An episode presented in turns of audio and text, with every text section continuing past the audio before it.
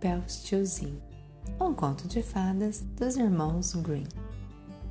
Houve uma vez um moleiro que era muito pobre e tinha uma filha muito bonita. Certa vez aconteceu-lhe falar com o rei e, para dar-se importância, disse-lhe: Eu tenho uma filha capaz de fiar e transformar em ouro a simples palha. O rei, arregalando os olhos, pensou consigo mesmo: Esse é um negócio excelente para mim. Pois ele era um poço de ambição e nada lhe chegava.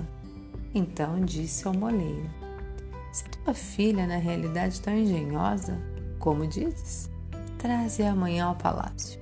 Quero submetê-la a uma prova. No dia seguinte, a moça foi apresentada ao rei, o qual a conduziu a uma sala cheia de palha até o forro, tendo lá uma roca de fiar num canto. Senta-te aí, ao pé dessa roca de fiar, disse o rei. Já que sabes transformar a palha em ouro, ponte a trabalhar se até amanhã, cedo, não me tiveres produzido todo esse ouro, serás condenada à morte. Trancou a sala e foi-se embora sem mais uma palavra. A pobrezinha ficou só, na maior aflição deste mundo, pois nunca imaginara que se pudesse transformar palha em ouro. E sua aflição aumentando cada vez mais, pôs-se a chorar desconsoladamente. Nisso, a porta rangeu e apareceu um gnomo muito lampeiro, dizendo: Boa noite, linda moleira. Por que estás chorando assim? Ai de mim, soluçou ela. O rei mandou-me transformar toda esta palha em ouro e eu não sei fazê-lo. Hum, disse o gnomo sorrindo brejeiro que me dá se eu fiar tudo como o rei deseja? Oh, meu amiguinho, respondeu ela, dou-te o meu colar. O gnomo tomou o colar, examinou-o detidamente, guardou-o no bolso e em seguida sentou-se à roca. Fazia-a girar. Girou por três vezes, enchendo o fuso de fios de ouro. Fez girar mais três vezes e este outro fuso também logo ficou cheio e assim trabalhou até que pela madrugada tinha desaparecido a palha, só ficando os fusos cheios de fios de ouro.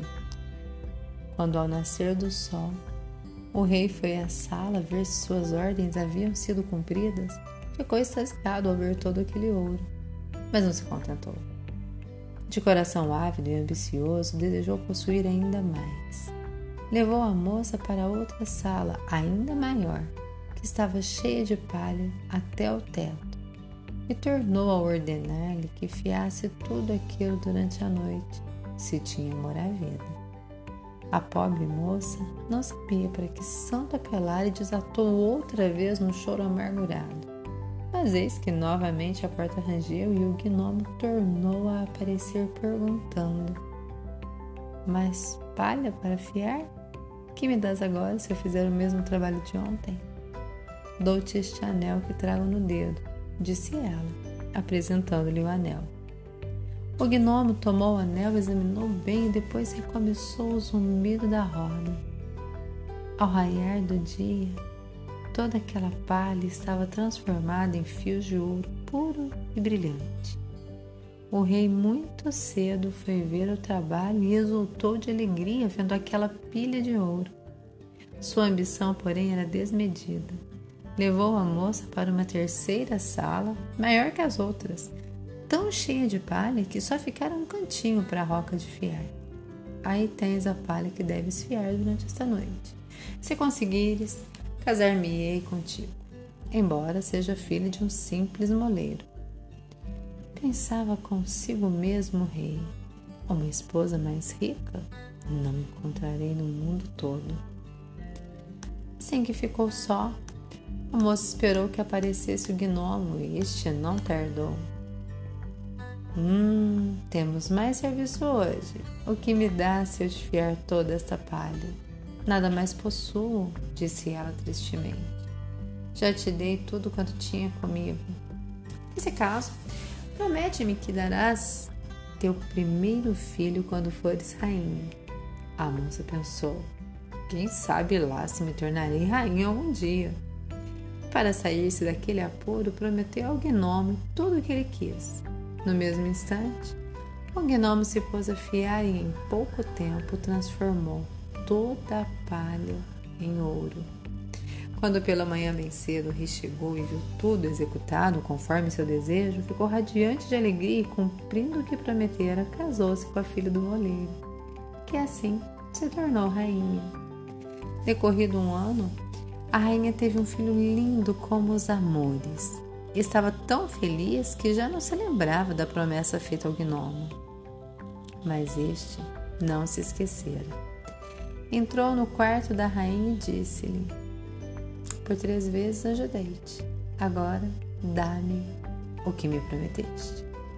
A rainha ficou apavorada e ofereceu-lhe todas as riquezas do reino para que ele deixasse aquele amor de criança. Mas o gnomo, implacável, disse: Não, não. Prefiro uma criaturinha viva a todos os tesouros do mundo. Então a rainha desertou a chorar e a lastimar-se de causar dó. O gnomo, condoído de sua grande dor, disse-lhe: Está bem, concedo-te três dias de prazo se antes de vencer este prazo conseguires adivinhar meu nome, poderás ficar com a criança. A rainha encheu-se de esperança, passou a noite inteira pensando em todos os nomes que conhecia ou que ouvira mencionar. Além disso, pediu vários mensageiros que percorressem o reino todo e perguntassem o nome de quantos existissem. No dia seguinte, o gnomo apareceu. E ela foi dizendo os nomes que sabia, a começar por Gaspar, Melchior, Baltazar, Benjamim, Jeremias e todos que ocorria no momento. Mas a cada um, o gnomo exclamava: Não, não é esse o meu nome. No segundo dia, a rainha mandou perguntar o nome de todos os cidadãos das circunvizinhanças e repetiu ao gnomo os nomes mais comuns e extravagantes. Chamas-te, acaso, Leite de galinha, costela de carneiro, unha de boi ou osso de baleia? Mas a resposta do gnomo não variava. Não, não é esse meu nome. No terceiro dia, chegou o mensageiro e disse-lhe: Percorri todo o reino e descobri nenhum novo. Mas passando ao pé de uma montanha, justamente na curva onde a raposa e a lebre se dizem boa noite, avistei uma casinha muito pequenina e diante da casinha havia uma fogueira em volta da qual estava um gnomo muito grotesco a dançar e pular com uma perna só. Estava cantando. Algo mais ou menos assim: Hoje faço pão, amanhã cerveja, a melhor é minha. Depois de amanhã ganho o filho da rainha. Que bom que ninguém sabe direitinho que o meu nome é Rompeus Tiozinho. Podeis bem imaginar a alegria da rainha ouvir essa história. Decorou-a. E quando Pouco tempo depois, a porta rangeu e apareceu o gnomo a perguntar: Então, minha rainha, já descobriste meu nome? A rainha, para disfarçar, começou por dizer: Chamas-te Conrado. Não. Chamas-te Henrique? Não. Não te chamas, por acaso, Rompels, tiozinho? Ao ouvir seu nome, o gnome ficou assombrado. Depois teve um acesso de cólera e berrou. Foi o diabo que te contou? Foi o diabo que te contou. E bateu o pé no chão com tanta força que rompeu o assoalho e afundou até a cintura. Ele então, desesperado, agarrou o pé esquerdo com as duas mãos e puxou tanto que acabou rasgando-se ao meio. Desde esse dia, a rainha viveu tranquilamente com seu filhinho.